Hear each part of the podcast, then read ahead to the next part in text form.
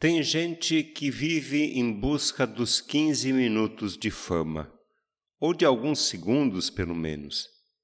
Tem gente que gosta da fama e faz de tudo para ficar famoso. Tudo bem. Famosos hoje são os youtubers, artistas, cantores, jogadores, políticos, influenciadores. Famosos são motivo de notícia, de fofoca e estão sempre nas redes sociais. Eu não consigo imaginar Jesus postando uma selfie com o cego que ele havia curado, ou com o paralítico que voltou a caminhar, ou com a multidão que participou da multiplicação dos pães. Não, não consigo. Jesus não quer, não gosta e não procura a fama. Porém, aquilo que ele diz e o que ele faz é motivo de comentário entre as pessoas nós escutamos no Evangelho. E aos poucos a fama de Jesus se espalha, embora ele não queira e não busque a fama, o sucesso, o aplauso, o elogio. Jesus não está em busca de likes. Não. A missão de Jesus é evangelizar, não é buscar a fama. A nossa missão também é evangelizar. Evangelizar é anunciar o Evangelho. Evangelizar é anunciar boas notícias, não é fazer fofoca. E nem espalhar boatos ou mentiras. Espalhar fake news não é evangelizar.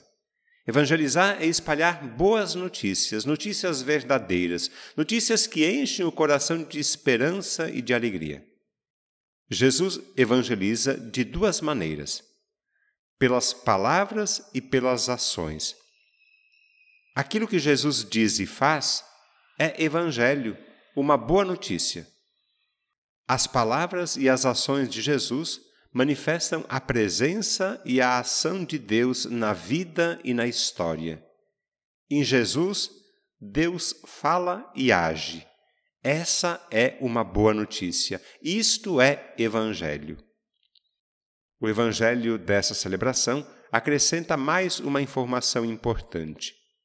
Jesus ensina, Jesus evangeliza com autoridade.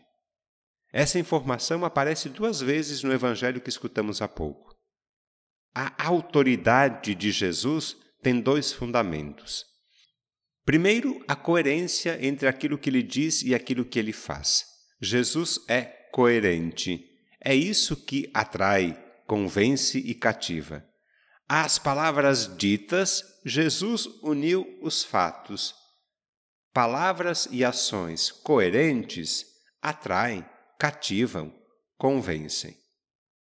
O segundo fundamento da autoridade de Jesus é que ele fala e age em nome de Deus. Ele vem ao mundo enviado pelo Pai. Jesus tem atitudes surpreendentes ele realiza ações e prodígios que tornam presente, real, visível, palpável a ação de Deus. Ele fala e age em nome do Pai. Jesus é a mão de Deus agindo no mundo. Vamos lembrar mais uma vez o evangelho que escutamos agora há pouco? Acompanhamos Jesus expulsando um espírito mau. Lembra? É sábado. Jesus está em Cafarnaum, na sinagoga. E diante de todos, Jesus começou a ensinar. Eu repito, Jesus ensina, Jesus evangeliza por meio de palavras e ações. Ao curar um doente, Jesus não apenas fala, mas age em nome de Deus. E tudo aquilo que Jesus diz e faz surpreende, causa admiração e espanto. O jeito de Jesus falar e agir atrai, convence, cativa, conquista as pessoas. E, como consequência disso, a fama cresce e se espalha por toda a região. Observando esse jeito cativante de Jesus agir, nós aprendemos dele, aprendemos de Jesus a viver a nossa fé de maneira coerente, não podemos dizer uma coisa e fazer outra. Isso é falsidade, incoerência. Não é possível dizer que cremos em Deus e viver como se ele não existisse. Não pode haver contradição entre palavras e ações. É preciso viver, pensar e agir de maneira coerente com a fé que professamos. Que Jesus nos liberte então dos maus espíritos, da incoerência, da mentira, da falsidade, da vaidade, do orgulho. Que Ele nos ajude a sermos bons cristãos que vivem a fé com alegria e fidelidade.